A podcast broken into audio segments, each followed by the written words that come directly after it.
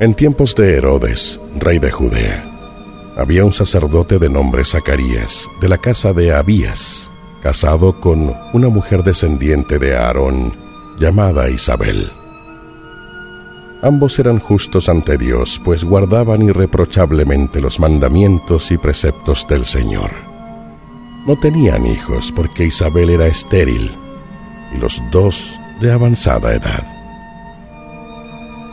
Sucedió que mientras él oficiaba delante de Dios en el turno de su grupo, le tocó en suerte, según el uso del servicio sacerdotal, entrar en el santuario del Señor a ofrecer el incienso.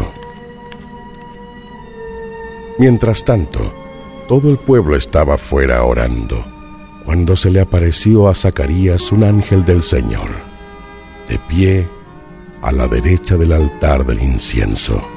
Zacarías se turbó al verlo y se llenó de temor. Pero el ángel le dijo,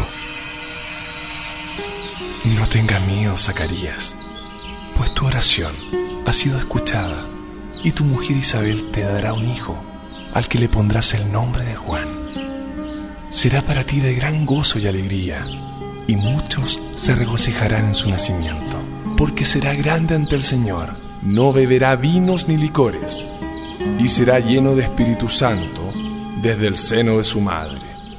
Convertirá a muchos hijos de Israel al Señor su Dios, y le precederá con el espíritu y el poder de Elías, para convertir los corazones de los padres a los hijos, y a los rebeldes a la prudencia y sabiduría de los justos, para preparar al Señor un pueblo bien dispuesto. Zacarías dijo al ángel, ¿En qué lo conoceré? Pues yo ya soy viejo y mi mujer de avanzada edad. El ángel le contestó, Yo soy Gabriel, el que estoy delante de Dios y he sido enviado para hablarte y darte esta buena noticia. Pero por no haber creído que mis palabras se cumplirán a su tiempo, he aquí que vas a quedarte mudo y no podrás hablar hasta que se verifiquen todas estas cosas. El pueblo estaba esperando a Zacarías se extrañaba de que se retardase tanto en el santuario, y cuando salió no podía hablarles, por lo que comprendieron que había tenido alguna visión dentro del santuario. Les hablaba por señas y permaneció mudo. Cuando acabó el tiempo que tenía de servicio, se marchó a su casa.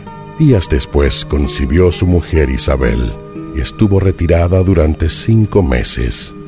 Y se decía a sí misma, Así me ha favorecido el Señor al dignarse quitar mi oprobio de entre los hombres, cuando Él lo ha querido.